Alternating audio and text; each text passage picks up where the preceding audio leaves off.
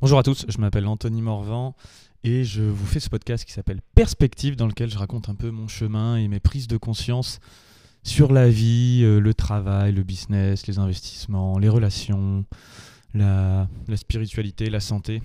Bref, tout ce qui me touche et qui a trait un peu à, à la non-dualité, la vie, le fait que nous sommes tous un, mais que dans le fond, on est aussi tous différents. Le nom du podcast d'aujourd'hui est Des souris et des hommes. Pour ceux qui ont lu euh, Steinbeck of Mice and Men, non, j'ai dit des souris et des hommes, des fourmis et des hommes. Ah, j'ai déjà fait une erreur. Euh, pour ceux qui ont lu ce livre, euh, vous allez voir la référence directe, surtout si je la cite. Mais sinon, j'en suis assez fier parce que je trouve ça intéressant comme parallèle. Et le, l'idée m'est venue aujourd'hui d'un, je sais plus si c'est un tweet ou quelque chose que j'ai vu passer sur Insta, qui raconte l'histoire de hum, de ce qui se passe si on met 100 fourmis noires et 100 fourmis rouges dans un, dans un récipient et qu'on les laisse tranquilles, en fait, il se passe rien. Mais si on secoue le récipient, genre si on le secoue vraiment méchamment et qu'on le laisse sur la table, sur la table, au bout d'un moment, on va voir que les, les fourmis auront commencé à, à s'attaquer. Et en fait, ce sera les fourmis rouges qui seront l'ennemi euh, des noirs et les noirs euh, réciproquement. Mais ce qui est intéressant, c'est de. Enfin, disons que les rouges vont attaquer les noirs et les noirs vont attaquer les rouges. Donc si on secoue la, jarre, ce qui est vraiment intéressant, c'est de voir qu'en fait, euh, on pourrait se dire, bah, euh, la fourmi rouge, elle va se dire quoi? Bah, le problème, c'est les noirs. Les noirs, ils vont se dire quoi? Bah, le problème, c'est les rouges. Mais alors qu'en fait, le problème, c'est que la jarre, elle a été secouée. Parce que si il n'y avait pas de bagarre entre elles avant qu'on secoue la jarre, le vrai, la vraie personne qui pose problème, c'est euh, ou le vrai problème est euh, le secouement de la jarre à la limite. On pourrait dire là évidemment on sait qu'il y a quelqu'un qui l'a secoué, mais on va dire c'est le secouement de la jarre. Et donc euh, c'est un tweet qui a dit aussi que la même chose est vraie dans la société entre les hommes et les femmes, les blancs et les noirs, les croyants et les ceux qui se fondent sur la science, les jeunes et les vieux et puis euh, et ainsi de suite. Et l'idée étant de se dire derrière, euh, plutôt que de dire euh, et de rejeter la faute sur l'autre, mais qui secoue la, jarre. Alors, plusieurs choses qui sont intéressantes dans ce post, c'est que dans le fond, déjà, elle est souvent mal attribuée à David Attenborough, qui est un scientifique qui a beaucoup parlé de nature. C'est un peu notre. on a qui en France J'ai pas de nom qui me viennent un peu un Nicolas Hulot, plus. euh, non, on serait quand même quelqu'un qui est beaucoup plus encore centré sur les animaux que sur la nature. Voilà, j'ai pas de nom qui me viennent en tête. Euh, et qu'en fait, visiblement, elle le lui est. euh, lui est pas. Enfin, elle vient pas de lui, quoi. C'est souvent une des pratiques qui est faite sur les réseaux sociaux, c'est d'attribuer une citation ou un message à quelqu'un juste pour lui donner plus de poids par le biais d'associations. C'est souvent fait aussi avec les citations. Si tu veux faire passer un message, tu fais croire que Einstein a dit exactement la même chose. Et tout de suite, c'est pas toi qui es en train de dire, c'est Einstein. Ou alors, si tu es en train de le dire d'une autre façon, tu te mets à un niveau sur le même plan de crédibilité qu'Einstein. quoi. Tout ça, c'est des constructions mentales, mais ça fonctionne euh, dans l'influence sur les gens. Et euh, il y en a qui sont, très, qui sont vraiment des maîtres dans ce genre de, choses. Je dois avouer moi-même ne pas être trop mauvais. Quand je veux le faire ou quand je, faisais quand je fais parfois des conférences, je sais glisser deux, trois petites références pour que inconsciemment euh, ça porte euh, mon propos. Euh, bon, c'est bien quand c'est bien fait, mais quand c'est un peu malhonnête et clairement euh, faux, c'est moins bien. En tout état de cause, ce qui est intéressant, c'est qu'on ne sait même pas si c'est vraiment vrai cette histoire. Est-ce que c'est vraiment ce qui se passe quand on met des fourmis rouges et noires ensemble? Mais comme toute histoire, au-delà de sa vérité, euh, vraie en tant que scientifique et ce qui se passe, je trouve que c'est plutôt sa portée euh, émotionnelle et euh, spirituelle, ou on va dire de d'explication du monde, qui est intéressant, qui est intéressante.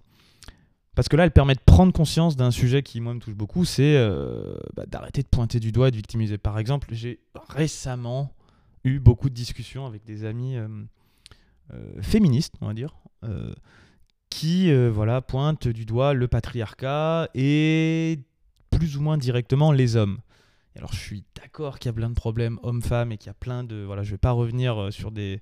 Me faites pas l'affront de me dire, mais quand même, t'es d'accord que ça devrait pas être comme ça sur tel sujet, qu'il y a les droits des femmes qui sont bafoués à plein de niveaux? Oui.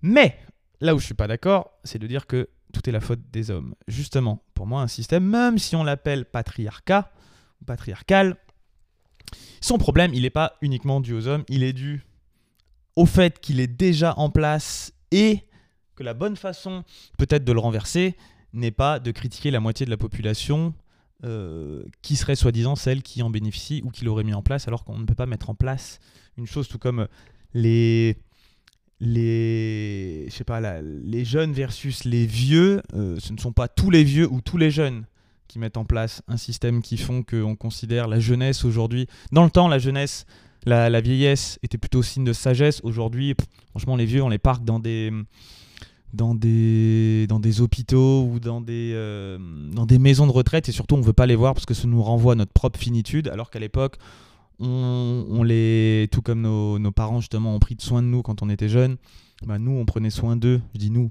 nos arrière-grands-parents prenaient soin de leurs arrière-grands-parents eux aussi euh, jusqu'à la fin de leur vie en même temps profiter de leur sagesse aujourd'hui et moi inclus hein, je vis dans cette société on a tendance à plutôt parquer nos vieux pour pas trop les voir on va les voir de temps en temps mais surtout on veut pas les voir. Euh, c'est pas nous qui faisons leurs toilettes, c'est pas nous qui, euh, qui les voyons dans des situations proches de la mort parce que ça nous renvoie à notre propre mort. Et puis franchement, c'est pas aussi cool que d'aller acheter des, des, sacs à main Chanel dans, au grand marché quand même. Franchement, d'aller torcher le cul de ta grand-mère. C'est. C'est dégueulasse, quoi. C'est dégueulasse. C'est pas la vie. C'est pas ça. Non, la vie, c'est que du beau. C'est que du, du permanent. Euh, c'est que du j'achète euh, sans consommer. Euh, j'achète en, en, essayant de, de combler mon vide existentiel à travers, à travers des achats et, et du beau. Bon, je m'égare un peu. Mais en même temps, ce que je veux dire qui est intéressant, c'est que cette histoire, elle, permet de montrer, et là je parle peut-être à, toutes les féministes parmi nous, qu'ils soient hommes ou femmes, hein, parce que je pense qu'on peut être féministe tant qu'on est homme ou femme. Moi, je me définis euh, comme humaniste, euh, c'est-à-dire euh, je suis tant pour les hommes que pour les femmes, qu'on apprenne à vivre ensemble, et qu'on trouve justement c'est qui ou c'est quoi ou c'est c'est même pas forcément un qui ou un quoi parce que ce serait trouver une seule entité, mais c'est quoi le mécanisme qui est en train de remuer la jarre et qui fait que derrière on se fout sur la gueule? Plutôt que de dire vous c'est vous les enculés tout est de votre faute, vous méritez juste d'aller au cachot et, voilà. Et je rentrerai pas dans le détail ici, je suis avec plaisir, je fais un jour un podcast euh, sur le féminisme pour exprimer euh, un peu plus loin mes, idées, envies, convictions, points de vue, euh, point de vue d'homme qui cherche tant bien que mal à vivre à vivre avec les autres hommes et avec les autres femmes dans avec les femmes dans cette dans cette société, dans cette planète. Mais voilà, donc je te laisserai juste sur cette réflexion. Je répète, il y a 100 fourmis. Je m'en fous qu'elle soit vraie. Franchement, je m'en fous que cette histoire soit vraie. Juste la portée euh, psychologique ou même de l'expérience de pensée qu'elle peut créer dans ta tête. Euh, de tu mets 100 fourmis rouges et 100 fourmis noires dans une jarre, tu la poses, il se passe rien.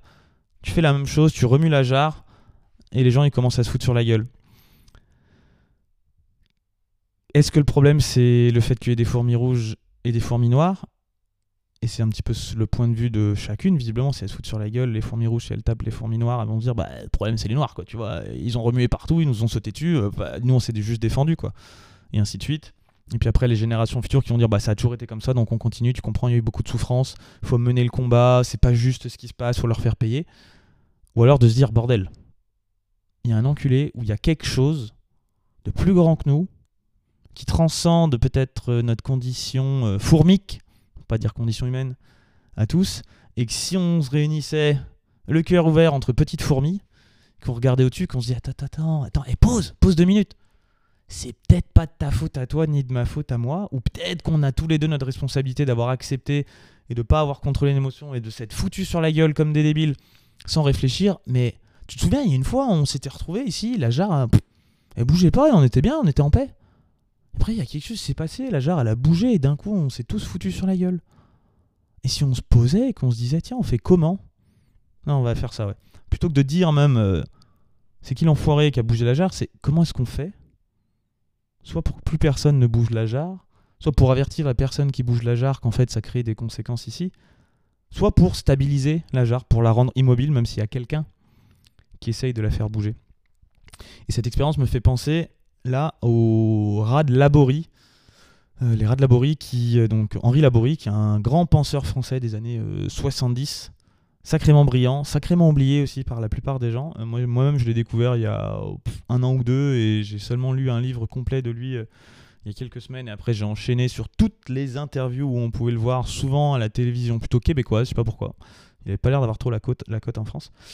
Et en fait, il a fait une expérience avec des rats où il met euh, un rat dans une cage et d'un coup il y a une électrification. Euh, et euh, au bout d'un moment, le rat bah, il se soumet quoi. Il soumet complètement et puis il est là en mode je vais me laisser crever. Rat il est en dépression quoi. Il est en dépression sévère, tu vois. Parce qu'il se dit putain, je me fais taper dessus à coup d'électricité de temps en temps je maîtrise pas du tout ce qui se passe, euh, c'est le bordel. S'il faisait la même avec la possibilité, et donc il mesure euh, l'état de santé, de stress du rat avant, après, il voit que après, et même bien longtemps après que les, les électrifications et ont cessé, euh, il continue à avoir un stress vénère, quoi, tu vois, il a adopté, il a intégré le stress que sa vie était méga dangereuse et qu'en fait c'était qu'une pauvre victime et qu'il pouvait rien faire. Et euh, si tu fais la même chose, mais avec la porte ouverte, avec rat qui a la possibilité de fuir, et ben même si tu lui mets cher, mais qu'un il a la possibilité de fuir, il fuit, et si tu remesures son niveau de stress, après, il a quand même baissé. Donc en fait, ça montre quoi? Ça montre que l'inhibition de l'action dans le premier cas, euh, elle, est pas bien, elle nous défonce la gueule. En revanche, la possibilité de fuite, déjà c'est mieux. Si au moins tu peux fuir, euh, même si t'as pas changé les trucs, au moins tu peux fuir les choses, son état de santé mentale et de stress s'améliore. Ensuite, il a fait la même chose avec deux rats mis dans une, euh, même euh, cage. Et là, en fait, ce qui se passait, c'est que les rats se foutaient sur la gueule. Et donc là, tu vois le lien que je suis en train de faire en repensant. J'avais pas pensé avant de faire ce podcast, mais là, j'y repense avec l'idée de la jarre. Donc les rats ils se foutent sur la gueule. Et, euh, et ce qu'ils constatent, étonnamment après, donc ça veut dire quoi? Ça veut dire que cette, ça crée de l'agressivité, en fait, cette espèce de perturbation extérieure.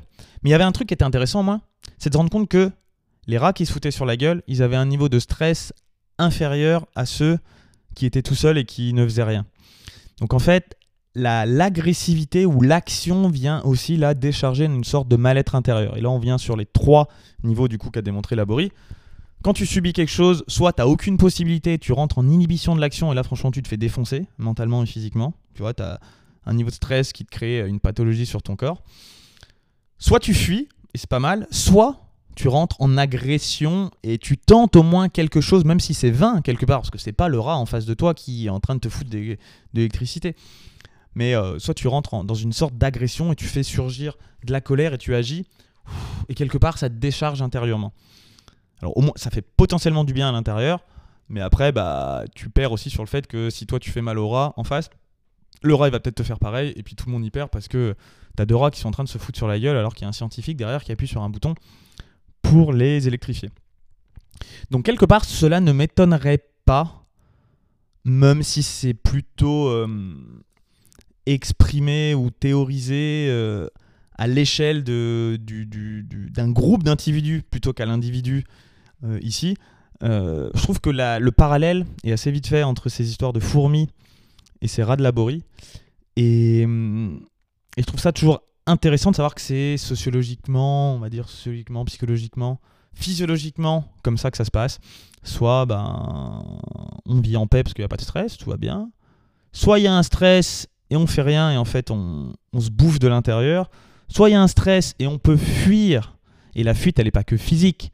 Ça peut aussi être, tu as un stress dans tes oreilles, tu appuies sur le bouton off de la télé, tu vois, par exemple, où tu regardes quelque chose et t'arrêtes ou, ou tu te bouches les oreilles quand tu passes dans la rue ou, ça peut être en effet une fuite physique ou ça peut être le fait de changer ton boulot parce qu'il te stresse. Euh, et ça vient quand même aider.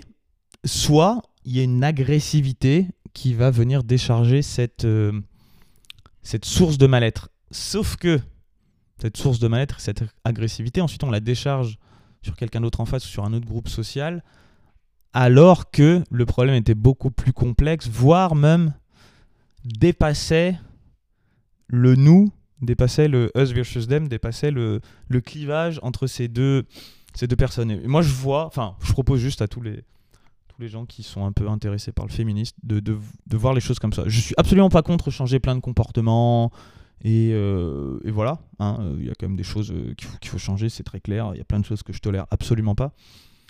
Et en même temps, je pense aussi en mon fort intérieur qu'au-delà du chemin individuel de chacun, le fait de pointer du doigt l'autre clan n'est pas la solution, mais plutôt d'essayer d'ouvrir le débat sur quelque chose qui soit un peu plus grand et, ici la, la métaphore de bah, qui c'est qui secoue la jarre. Quoi.